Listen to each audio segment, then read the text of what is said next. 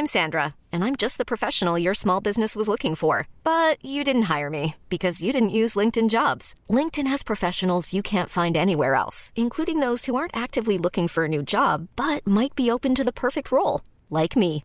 In a given month, over 70% of LinkedIn users don't visit other leading job sites. So if you're not looking on LinkedIn, you'll miss out on great candidates like Sandra. Start hiring professionals like a professional. Post your free job on linkedin.com/achieve today.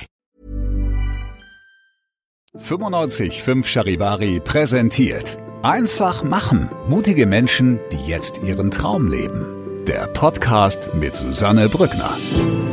Herzlich willkommen zu meinem neuen Podcast, der für mich ein echtes Herzensprojekt ist. Ihr hört in diesem Podcast Menschen, die ganz mutig ihrem Traum gefolgt sind, die ganz mutig ihre eigene Vision verwirklicht haben, ganz egal, was das Umfeld dazu gesagt hat, ganz egal, wie verrückt vielleicht diese Idee erstmal erscheinen mag. Diese Menschen haben alle eins gemeinsam, sie haben sich nicht beirren lassen und sind einfach ihren Weg gegangen und sagen jetzt, wir sind glücklicher als jemals zuvor. Ich hoffe, diese Geschichten inspirieren euch genauso wie mich und ich wünsche euch jetzt ganz viel Spaß beim Zuhören. Ja, ich freue mich sehr, dass ihr wieder mit dabei seid bei einer neuen Ausgabe. Fasching ist vorbei, aber er hat München zum Feiern und zum Tanzen gebracht und ich freue mich sehr, dass er heute auch im Podcast ist. Mickey Krause ist heute da. Hallo. Ja, grüß Gott. Grüß Gott, ja, sehr gut. Du bist ja jetzt schon, ich meine, es war zwei Jahre Pause wegen Corona, aber du bist mittlerweile in München ja fast schon heimisch, kann man sagen. Ja, ich habe überlegt, wann war ich das erste Mal in München? Es muss 2012 gewesen sein, also es wäre jetzt irgendwie das zehnte, elfte Mal, Wahnsinn. wenn wir nicht Corona gehabt hätten. Na, unfassbar.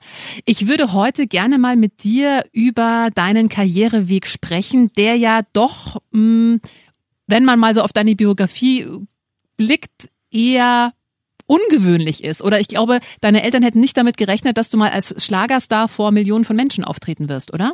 Nein, meine Eltern sind äh, ganz bodenständige Menschen, ich aber heute immer noch. Und ich habe aber wirklich mein Hobby zum Beruf gemacht. Ich wollte immer auf die Bühne. Mit 15 habe ich in der Rockband gesungen. Ich habe mit 16 in der Schulband gesungen. Also es waren alles so einzelne Bausteine, um letzten Endes dahin zu kommen, wo ich heute bin. Du hast aber auch ganz bodenständig ja sogar zwei Ausbildungen gemacht zum Textilveredler und zum Jugend- und Heimerzieher.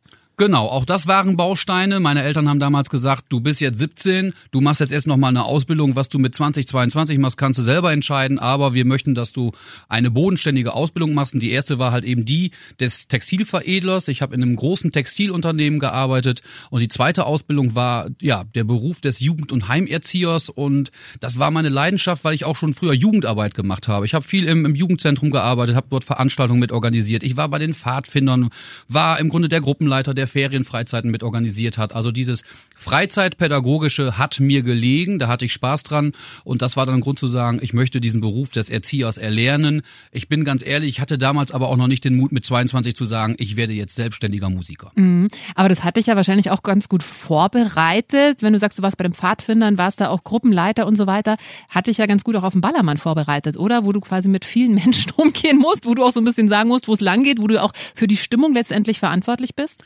Ich habe auf jeden Fall äh, das Grundhandwerkzeug halt eben durch die Ausbildung ja, mitbekommen und ja, der Job des, des äh, Stimmungsmachers auf Mallorca, den kann man nicht erlernen, das muss man entweder drauf haben mhm. oder man hat es nicht drauf und ich habe schon semi-professionell Mitte der 90er Musik gemacht. Ich habe mit meinem Kumpel Atze Schröder damals Musik gemacht. Atze, äh, Amaretto ist mein guter Freund, mit dem ich seit über 30 Jahren Musik schreibe. Der begleitet mich heute immer noch, hat immer noch gute Ideen und ja, also auf jeden Fall waren auf jeden Fall die Ausbildungen haben mir gut getan, um diesen Schritt zu gehen, sich selbstständig zu machen. Mhm.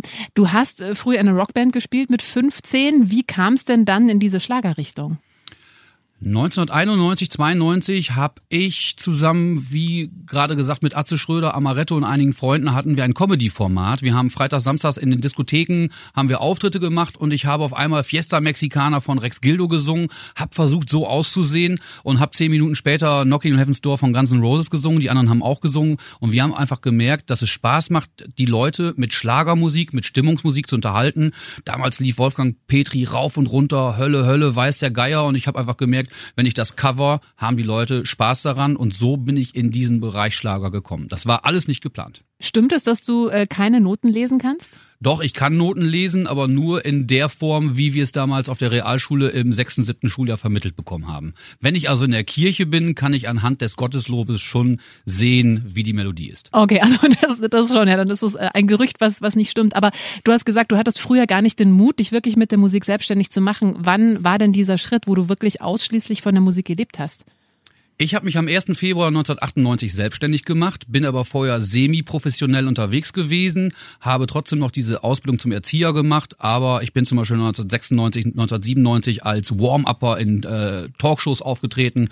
Ich war bei Birte Karalos, Oliver Geissen. Das waren alles so, wie gesagt, äh, alles so kleine äh, Würfelchen, um sich selbstständig zu machen. Und ich habe einfach gesehen, dass ich auf jeden Fall durch den Mut, den ich habe, mit dem Mut, den ich habe, einfach auch Geld verdienen kann. es geht ja halt eben auch darum, ein bisschen Geld zu verdienen. Und ich habe mir dann 1998 gesagt, wenn ich mit dem Geld nach Hause gehe, was ich als Erzieher verdiene, dann habe ich auf jeden Fall alles richtig gemacht und es hat Gott sei Dank funktioniert. Mhm. Wie kannst du dich noch an deinen ersten richtig großen Auftritt erinnern?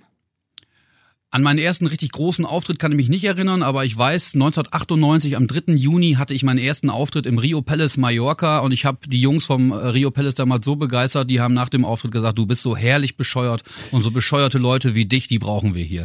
Und mittlerweile bin ich seit 25 Jahren da. Ja, das ist, du bist ja wirklich einer der, der konstanten Größen auf Mallorca. Ja, Jürgen Drews ist ja jetzt abgetreten quasi, also du sagen ja viele, du bist so der neue König von Mallorca. Ähm, wie hast du es geschafft? Du hast ja nebenbei auch noch eine Familie gegründet. Wie geht dieser Spagat? Du bist ja schon auch viel unterwegs, immer noch oder jetzt wieder, dank äh, seitdem Corona jetzt einigermaßen im Griff ist. Ähm, wie hast du da diesen Spagat geschafft, trotzdem auch noch eine Familie nebenbei zu gründen? Das schaffen ja viele andere Musiker nicht. Ich hatte das große Glück, dass ich mich 1998 selbstständig gemacht habe und meine Frau kennt halt eben auch diesen Weg und auch diesen Leidensweg, den sind wir gemeinsam gegangen. Meine Frau kenne ich seit 1991, da habe ich schon angefangen Musik zu machen. Das heißt, ich musste meiner Frau A nicht mehr erklären, wie äh, mein Job funktioniert und B waren die Kinder damals noch nicht da. Da hatte ich ganz klar Prioritäten. Jetzt geht erstmal der Job vor und als dann das erste Kind da war, habe ich für mich gemerkt, jetzt ist mir die Familie wichtiger als mein Job, obwohl ich wirklich noch richtig Vollgas gegeben habe in den letzten 20 Jahren. Aber jetzt weiß ich für mich, die Familie ist wichtiger. Und ich muss halt eben nicht meiner Familie ständig erklären, warum ich nicht da bin, weil da sind die einfach mit groß geworden und auch erwachsen mit geworden. Mhm. Ähm, jetzt hattest du ja auch zwei Jahre Auszeit quasi durch Corona. Ähm, war es für dich auch mal eine Entspannung, eben immer nicht so Vollgas geben zu müssen oder war es eine belastende Zeit? Also ich konnte runterfahren. Für mich war es äh, keine Belastung. Ich bin äh, finanziell gut aufgestellt. Also ich musste jetzt wirklich nicht auf den letzten Euro achten. Und ich habe die Zeit auch wirklich äh, genossen. Es war wirklich für mich auch äh, im Grunde sowas ähnliches wie Entspannung. Ja, aber warst du dann äh, gegen Ende schon wieder heiß drauf, auf die Bühne zu gehen? Oder dachtest du, ne, vielleicht höre ich jetzt einfach auch ganz auf und mach doch wieder Erzieher oder keine Ahnung, irgendwas ganz anderes? Also für den Job des Erziehers bin ich, glaube ich, nicht mehr geeignet. Äh, da habe ich gar nicht mehr die Ruhe für. Aber Nein, also ich bin natürlich immer, ich brenne noch für die Bühne, ich bin mhm. immer noch heiß darauf, auf die Bühne zu gehen. Aber ich habe es einfach auch mal genossen, Zeit mit meiner Familie zu verbringen, Zeit mit meinen Freunden zu verbringen. Reisen konnte man ja nicht wirklich. Ich hatte eigentlich eh geplant, 2020 mir eine Auszeit zu gönnen. Sechs Monate wollte ich einfach mal reisen. Das funktionierte nicht. Aber wir haben einfach aus der Corona-Zeit das Beste gemacht und ich war auch kreativ in den letzten zwei Jahren und von daher, also ich wäre nie auf die Idee gekommen zu sagen, ich habe keine Lust mehr äh, auf die Bühne. Also das mhm. passiert bei mir nicht. 20 Jahre wird man mich noch erleben. Okay, ähm, ich hatte Leslie Mandoki vor kurzem auch im Interview. Der ist ja damals mit Genghis Khan erfolgreich geworden oder bekannt geworden und er hat gesagt, naja, es ist für ihn sehr ambivalent, an diese Zeit zurückzudenken, weil er oft sehr drauf reduziert wurde und er hat sich immer als ernstzunehmenden Musiker gesehen, der das ja studiert hat an der Hochschule und so weiter. Wie geht's dir damit? Also ist es für dich komplett in Ordnung? So als Schlager-Ballermannstar abgestempelt zu werden letztendlich auch? Absolut, so kennen mich die Leute als Stimmungsmacher. Ich bin Deutschlands erfolgreichster Stimmungssänger. Ich habe sechs goldene CDs an der Wand hängen. Das hat nicht mal Helene Fischer. Äh, die hat goldene CDs zu Hause, äh, was Alben angeht, ja. aber nicht einzelne Singles. Also das spricht schon mal für sich. Und ich glaube, dass ich einfach einen guten Job mache und dass die Leute auch einfach Spaß an dem haben, was ich mache. Und ich brenne für die Bühne. Und von daher ist mir letzten Endes völlig egal, wie die Leute mich sehen. Mhm. Ähm, jetzt kommen wir zu einem Thema. Ich weiß nicht, ob du da jetzt öffentlich mittlerweile drüber sprechen möchtest. Ähm, es gab bei dir ja auch letztes Jahr einen Schicksalsschlag, wenn man so möchte. Du hast bei einer TV-Show mitgemacht. Da ging es eigentlich um Krebsvorsorge, dass man Menschen aufruft, eben zur Krebsvorsorge zu gehen. Ähm, und da wurde bei dir dann komplett überraschend ja auch für dich oder für dein ganzes Umfeld Blasenkrebs festgestellt und du musstest dann operiert werden. Ähm, willst du über diese Zeit sprechen? Ja, selbstverständlich. Ja. Wie hast du diese Zeit jetzt im Rückblick verarbeitet? War das ein einziger Albtraum? Hast du dich relativ schnell wieder gefasst oder wie bist du damit umgegangen? Was macht das mit einem, so eine Diagnose zu erhalten? Als ich die Diagnose Blasenkrebs bekommen habe in Verbindung mit der Sendung oder Show Showtime of My Life, da war ich natürlich erstmal völlig sprach, sprachlos. Das war ein, ein, ein surrealer Moment, der gar nicht zu greifen war. Aber ich habe direkt den Arzt gefragt, ist das ähm, jetzt eine Erkrankung, mit der ich alt werden kann? Und da sagte er zu mir, du kannst 100 Jahre alt werden. Und da war ich schon wirklich wieder entspannt. Aber es war natürlich die schwerste Zeit meines Lebens. Ich war irgendwie noch nie im Krankenhaus und wurde dann innerhalb kürzester Zeit direkt operiert. Ähm, aber wir sind da wirklich gestärkt rausgekommen. Ich habe natürlich ein tolles Umfeld. Meine Familie, meine Freunde haben mich in der Zeit getragen und natürlich auch meine Mitstreiter aus dem Format Showtime of My Life. Und mhm. ich kann nur allen Männern sagen, geht zur Vorsorge und äh, lasst euch untersuchen. Sonst wäre das wahrscheinlich bei dir auch nie entdeckt worden, oder? Oder nicht so schnell entdeckt worden? Das wäre bei mir nicht entdeckt worden. Also der Arzt sagte ganz klar, in einem halben Jahr hätten wir uns über andere Maßnahmen unterhalten müssen, beispielsweise über eine künstliche Blase. Und äh, dann hätten wir jetzt wahrscheinlich dieses Interview in dieser mhm. Form nicht für, führen können. Dann wäre ich auch letzte Woche nicht auf der Charit, äh, Charité, auf der Charivari-Bühne aufgetreten. Da hätte sich mein Leben mit Sicherheit verändert. Mhm. Jetzt sind ja so Schicksalsschläge manchmal auch wie so eine Zäsur im Leben, wo man dann vielleicht auch nochmal wirklich sich überlegt, okay, lebe ich das Leben, was mir gut tut? Ist ist es wirklich bin ich glücklich in meinem Leben? Was würde ich vielleicht anders machen oder was kann ich in Zukunft anders machen? Hattest du so Momente auch in dieser Zeit? Eigentlich nicht, weil ich bin ein wirklich sehr glücklicher Mensch. Das Wichtigste im Leben ist für mich immer glücklich zu sein und das bin ich wirklich und ähm, nein, ich habe auf jeden Fall für mich entschieden zu sagen, ich werde nicht mehr so viel arbeiten, wie es vorher der Fall war. Ich habe im Schnitt 250 Termine im Jahr gemacht und ich werde meine Termine in Deutschland von 200 auf 150 reduzieren. Meine Auftritte in Spanien und in Österreich werde ich auch reduzieren. Also das war auf jeden Fall dann schon mal eine Entscheidung, die ich getroffen habe. Aber ansonsten habe ich nicht wirklich mein Leben verändert. Mhm. Ähm, vielleicht, weil du jetzt eben schon so lange im Geschäft bist und auch so extrem erfolgreich, was hast du denn für einen Tipp für Menschen, die vielleicht eine ähnliche Vision haben? Also fangen wir vielleicht nochmal anders an. Hattest du als Kind schon immer diesen Drang, Entertainer zu werden? Das klingt so ein bisschen. Du warst einer Rockband, du warst da Jugendleiter. Das ist ja schon sowas, wo man irgendwie die Massen begeistert, wo man auf der Bühne steht, wo man im Vordergrund steht. War das schon immer so ein Drang von dir? Also war das schon immer dein Ziel, auch mal auf der großen Bühne zu stehen? Ja, also ich wollte wirklich immer auf die Bühne. Ich erinnere mich daran mal gesagt zu haben, da war ich 15, da habe ich zu meinen Freunden gesagt, wartet ab, bis zum Jahr 2000 habt ihr mich bei Wetten das gesehen. Und das hat zwar nicht geklappt, aber 2013 war ich dann da ja. bei Wetten das in der Stierkampf Arena und habe damals Schatzi schenk mir ein Foto gesungen. Also ich war immer von dem überzeugt, äh, dass ich auf die Bühne muss. Ich will mein Publikum unterhalten, ich will Entertainer sein, ich will Musiker sein. Sicherlich nicht unbedingt mit der Musik, die ich heute mache. Ich war ein Kind aus den 80er, mit, bin mit Depeche Mode, U2, Simple Minds groß geworden. Aber ich habe trotzdem Spaß an der Stimmungsmusik und äh, ich bin froh, dass ich diesen Schritt gegangen bin. Ja, und war auch diese Vision oder dieses Gefühl, ja, ich will das erreichen, ich will das schaffen, das ist das, was mich begeistert.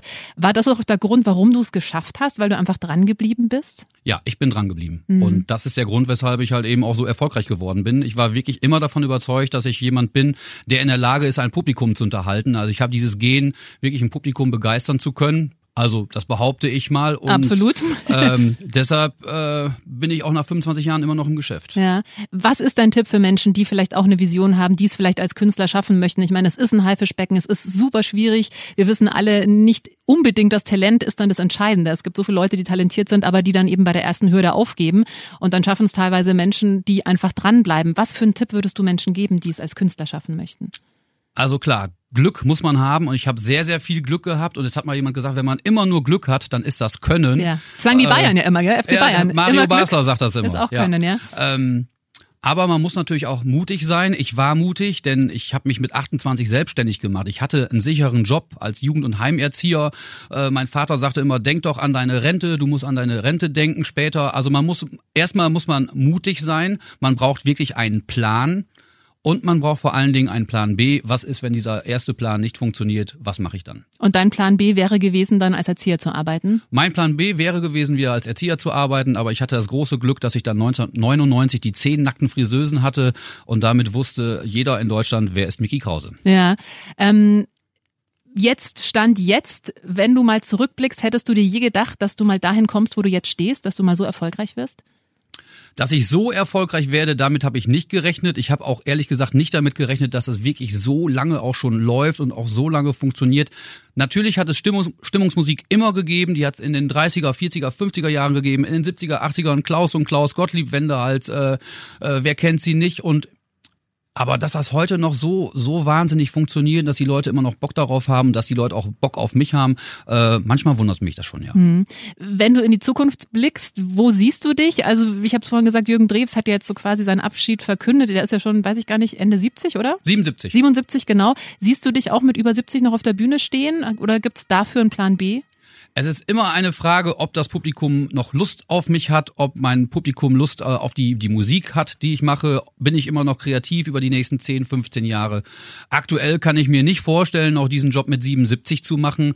Aber wenn man sich mit Anfang 70 vielleicht noch ein bisschen ähm, ja die Rente aufbessert, indem man zweimal, dreimal im Monat vielleicht auf die Bühne geht, ähm, dann kann ich mir gut vorstellen, das auch noch mit 70 zu machen. Aber ich muss jetzt nicht mit 77 noch unbedingt auf die Bühne. Alles klar. Micky Krause, vielen herzlichen Dank für diesen Einblick in dein Sehr Leben. gerne. Und äh, ja, wir freuen uns, wenn du nächstes Jahr auch wieder kommst und hier mit München und mit uns Fasching feierst. Habe ich fest eingeplant. Wenn dir diese Folge gefallen hat, dann äh, freue ich mich sehr, wenn du meinen Podcast abonnierst, wenn du ihn teilst oder wenn du mir einen Kommentar da lässt. Einfach machen. Mutige Menschen, die jetzt ihren Traum leben. Präsentiert von 955 Charivari. Wir sind München.